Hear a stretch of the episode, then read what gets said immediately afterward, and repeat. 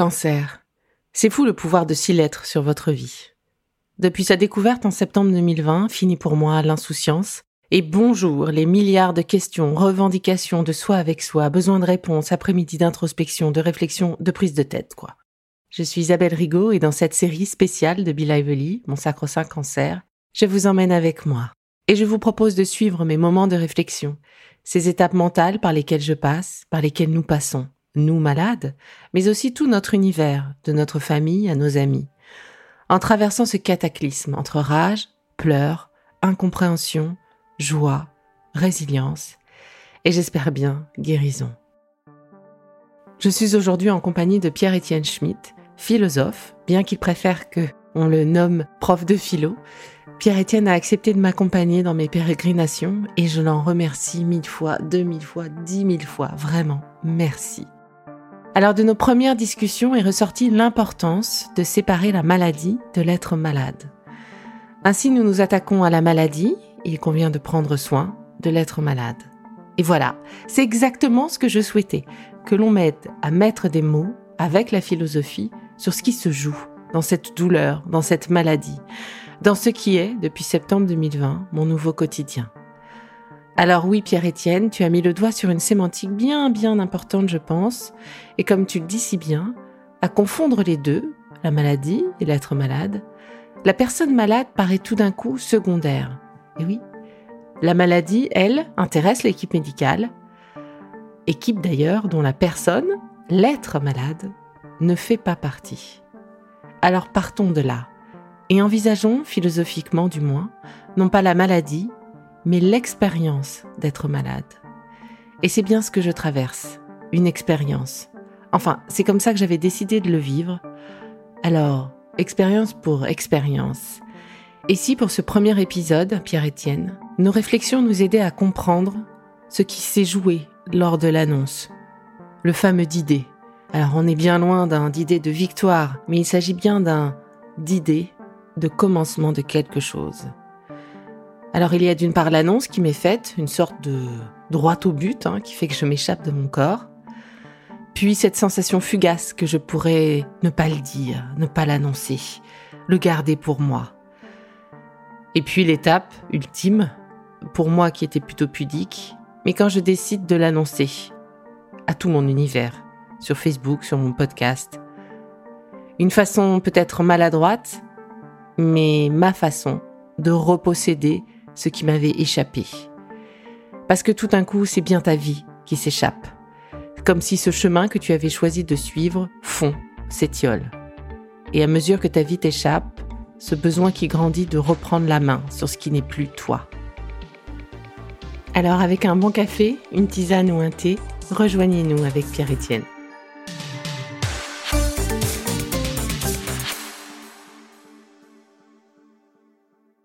Repartons de l'annonce. La question qu'on peut se poser est la suivante.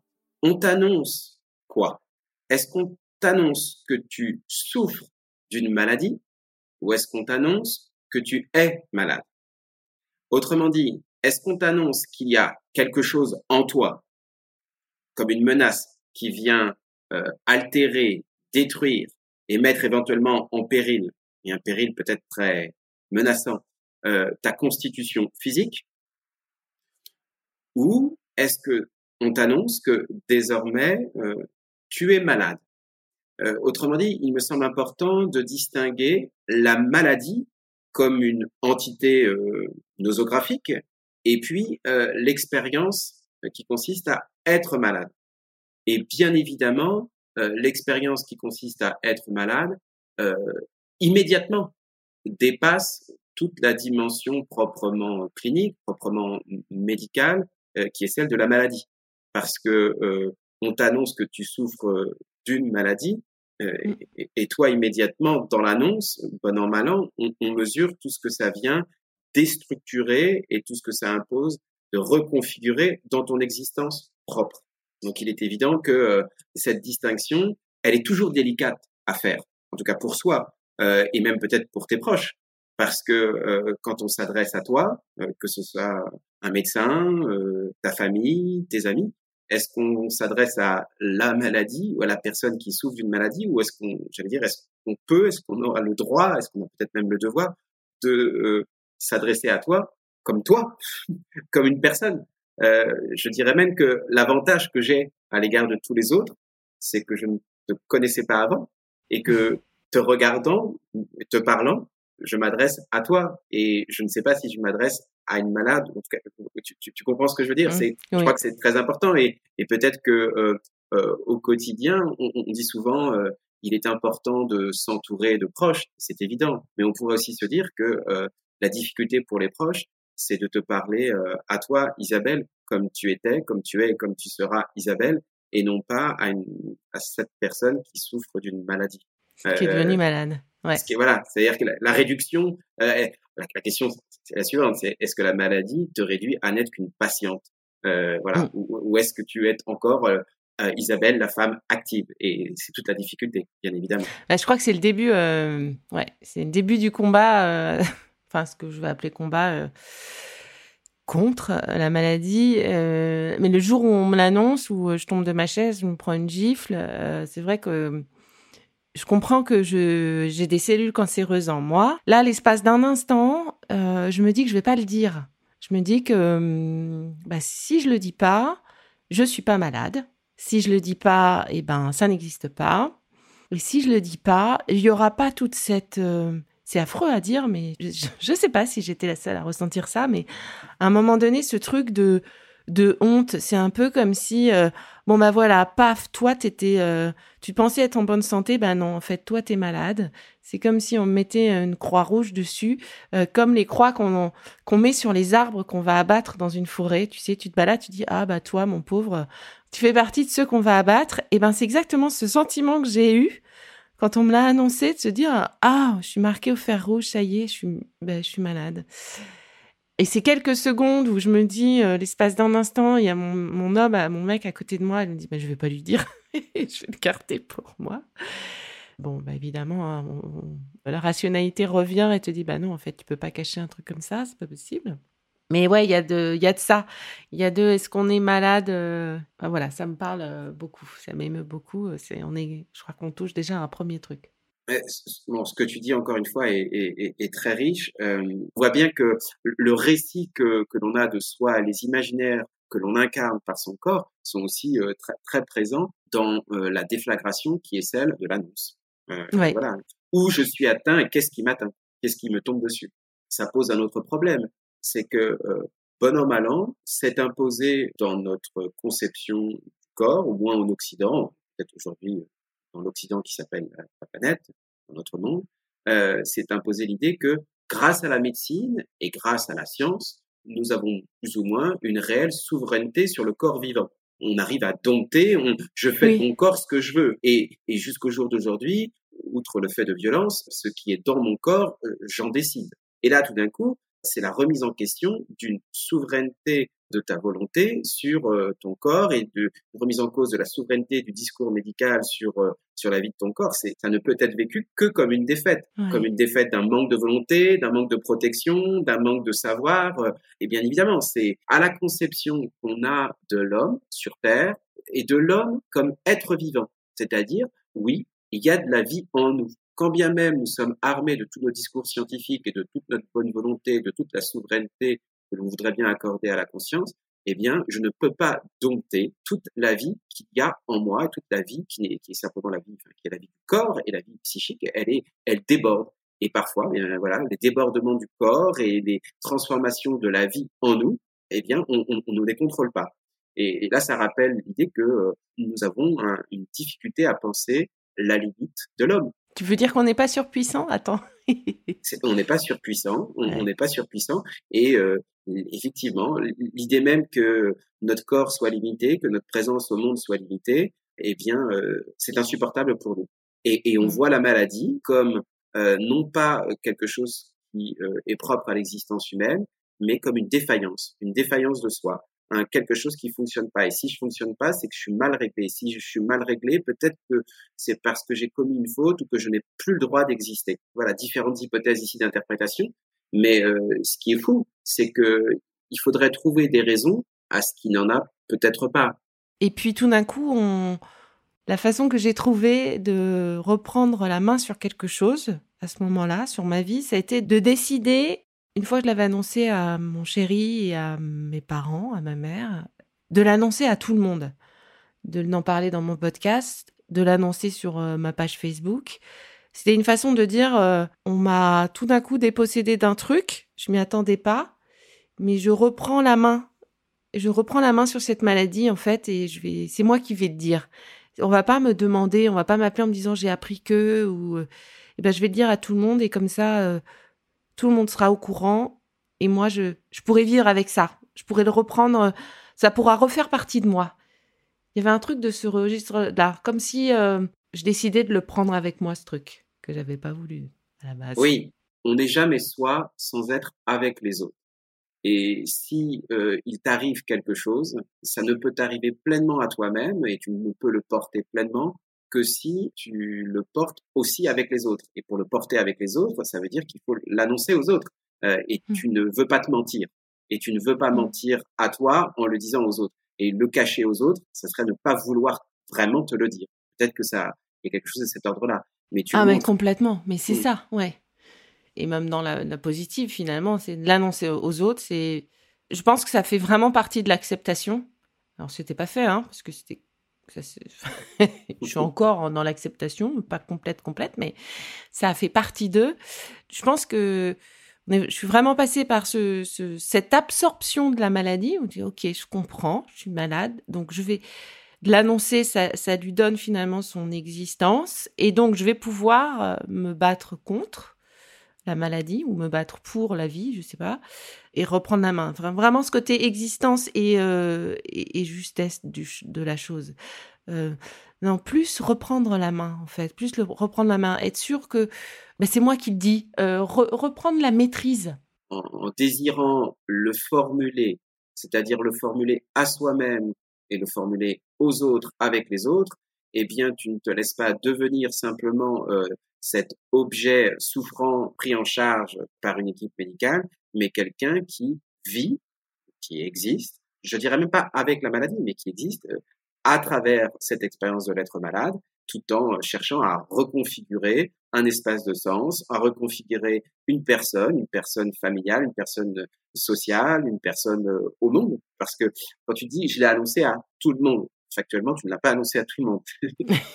mais, mais, mais, pour moi, c'est important. C'est important. Tout mon univers, oui. Non, non, mais c'est important. Ça veut dire tout simplement que si tu l'as annoncé à tout le monde, ça signifie bien que être malade, c'est avoir bon an mal an à reconfigurer l'ensemble de ces rapports que nous entretenons avec nous-mêmes, avec les autres, avec les choses, les choses qui t'entourent, parce que précisément les choses qui t'entourent, tu les regardes peut-être plus de la même façon, c'est-à-dire avec le monde. Euh, il y, a, y a bien la nécessité d'avoir à reconfigurer passivement ou activement, ou un peu des deux, par bien des manières, hein, cette nécessité d'avoir à reconfigurer son rapport à soi, son rapport à son histoire, son rapport à son passé, pour revenir sur ce que je disais tout à l'heure, à son passé, à ses projets, donc à son corps, euh, son rapport aux autres. Tu parlais tout à l'heure de, de, de, ta fille, euh, c'est important. Euh, comment euh, je vais euh, devenir cette mère qui va traverser cette expérience tout en continuant ou en ayant à réinventer ma manière d'être mère, peut-être. Et puis, bien évidemment, il faudrait parler, euh, ça je ne me permettrai pas à ta place, de la reconfiguration euh, de nos amours. Ça peut jouer, bien évidemment. Mmh. Et puis, une, reconfiguration de nos rapports avec, euh, avec notre famille. C'est bien un, un, un rapport absolument neuf qui est à réinventer avec le monde. Et donc, tu peux, bien évidemment, dire, je l'ai annoncé à tout le monde. Euh, il ne s'agit pas de, de contester cette, euh, cette expression. Peut-être on pourrait dire, peut-être faudrait essayer cette expression-là, il faut naître à l'être malade. Ne dis pas naître à la maladie, parce que ça, il s'agirait de, de, se, de, se, soumettre à, mais il faut euh, avoir à euh, reconfigurer, re, reconsidérer l'ensemble de sa présence au monde. Il y a d'autres moments hein, dans l'existence, dans l'amour, dans la naissance, je veux dire, d'un proche, il y, a, il y, a, ces moments-là. Mais il y a quelques moments essentiels. Alors parfois ils arrivent comme, comme des éclairs, comme des orages, comme des moments dans la joie, dans la grande joie, dans la rencontre amoureuse, dans la rencontre amicale. On a à reconsidérer nos rapports. Mais là, pour le peu, tu n'as pas le choix. Tu dois bien reconfigurer l'ensemble de ces rapports. Tout ce qu'on a essayé de développer ici ensemble, euh, c'est l'idée que être malade est une expérience. Il me semble important de revenir sur ce qu'est une expérience. En quoi l'être malade n'est pas une anecdote, n'est pas un accident, mais une expérience propre qui caractérise notre présence au monde, qui caractérise notre personne, notre existence. Autrement dit que euh, la maladie n'est pas quelque chose qui vient en moins ou en plus de ce que serait ou devrait être une existence humaine, mais que être malade, c'est une possibilité fondamentale de l'être homme. Je veux dire, c'est pas quelque chose qui vient en plus ou en moins, mais chaque matin, l'homme peut découvrir qu'il est malade. Et être homme, être humain, c'est toujours pouvoir être malade.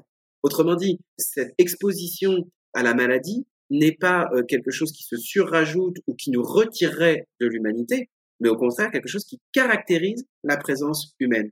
C'est la raison pour laquelle j'insistais tout à l'heure sur le fait que euh, on ne conçoit pas bien la présence humaine et le corps humain, euh, on ne la conçoit pas assez euh, dans ses relations avec l'ensemble des êtres vivants, l'ensemble de ce qui caractérise un monde. C'est-à-dire que être malade, c'est quelque chose qui est une possibilité qui est constitutive de notre présence.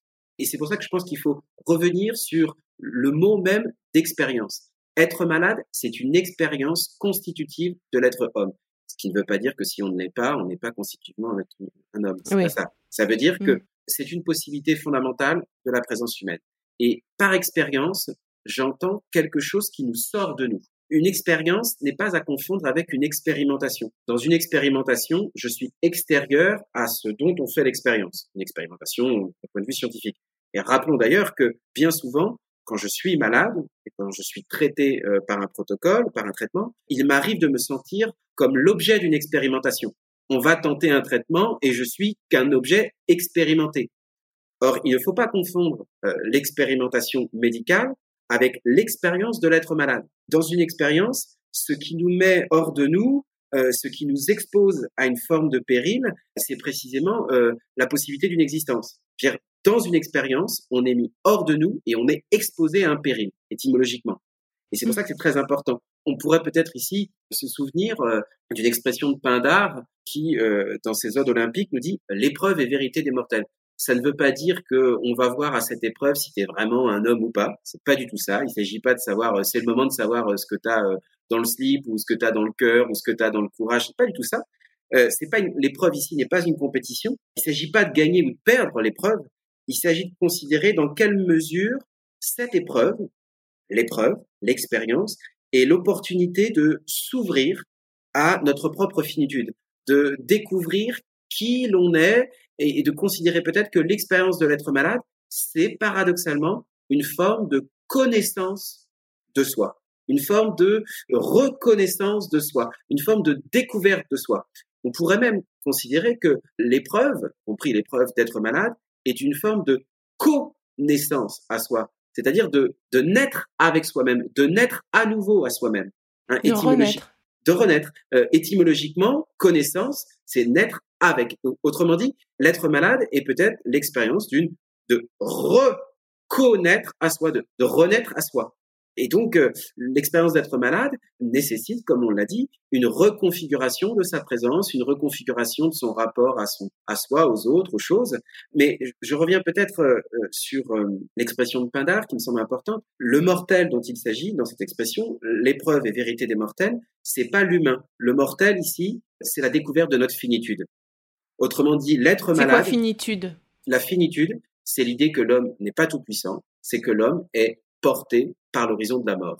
La finitude, c'est que sitôt qu'un homme est né, il est assez vieux pour mourir. Autrement dit, l'homme est caractérisé par une essentielle finitude. Sauf que cette finitude n'est pas un défaut, n'est pas une défaillance. C'est ce qui caractérise l'homme. La mort n'est pas ce qui vient enlever de la vie, mais sitôt qu'un homme est né, l'homme est, il est immortel. Tout événement qui nous tombe dessus, euh, l'événement amoureux, l'événement d'un deuil, l'événement de la maladie, nous met en demeure d'avoir à répondre de nous. Et qu'on le veuille, qu'on le sache ou non, on en répond de la maladie. Alors on peut en répondre euh, par la soumission, et puis on peut en répondre et, restructurer une épreuve du sens par l'annonce, par euh, des projets, par de la créativité. Euh, alors si celle-ci est possible dans le cadre voilà de, de, vos forces physiques, bien évidemment. Mais bien évidemment, qu'on le sache ou non, la maladie ou l'être malade précisément est une expérience au sens propre du terme c'est-à-dire quelque chose qui nous met hors de nous, quelque chose qui nous expose à un péril et quelque chose qui nous impose de ne pas pouvoir en sortir indemne. Le propre d'une expérience, c'est qu'on n'en sort jamais indemne. Et c'est la raison pour laquelle elles sont bien rares. On ne goûte pas à la maladie. On ne fait pas de curiosité avec euh, la maladie. L'expérience, c'est ce qui requiert que nous avons à la traverser de part en part. Une expérience, c'est ce qui se traverse de part en part et, et dont on ne peut pas sortir indemne. Donc, par conséquent, être malade euh, nécessite sans doute de renaître à soi. Hmm. Et renaître à soi, ça commence d'abord peut-être par ne pas euh, se mentir, c'est-à-dire par ne pas faire semblant que euh, nous ne sommes pas malades. Autrement dit, il faut reconnaître la finitude de l'homme, c'est reconnaître que l'homme est toujours déjà possiblement malade, mais c'est reconnaître aussi qu'il doit savoir accueillir l'expérience de l'être malade. On manque d'hospitalité à l'égard de l'être malade. C'est-à-dire on manque d'hospitalité à l'égard de nous-mêmes, de nos propres possibilités. Et j'insiste, être hospitalier de l'être malade, ça ne signifie pas se réjouir de l'être. C'est simplement ne pas redoubler la difficulté physique et, existentielle qu'est la maladie par je refuse de l'être ou euh, je me condamne par la culpabilité, par la honte. Et donc, d'une certaine manière, s'il devait y avoir peut-être une forme de courage dans l'expérience de l'être malade, c'est pas le courage de répondre par des gants de boxe à la maladie. C'est simplement avoir le courage d'endurer, d'éprouver, c'est-à-dire d'accueillir toute sa finitude. Je suis très contente que tu termines sur, euh, sur ces mots, avoir le courage d'accepter euh, sa finitude. Et j'aimerais qu'on revienne sur euh, la capsule qui suivra, celle-ci, sur cette fameuse force, courage liée à, à cette expérience que, que l'on traverse de part en part. Merci beaucoup, beaucoup, Pierre-Étienne. Merci à toi, Isabelle. À très bientôt. Et avant de se retrouver dans le prochain épisode de Sacro-Saint Cancer autour de la force et du courage, comment avez-vous vécu l'annonce? Suis-je la seule à avoir ressenti cette honte pour cette maladie qui me tombait dessus? En somme, quelle est votre expérience Alors parlons-en sur mon compte Instagram, Sacro-Saint Cancer. Et en attendant, surtout, continuez de prendre soin de vous.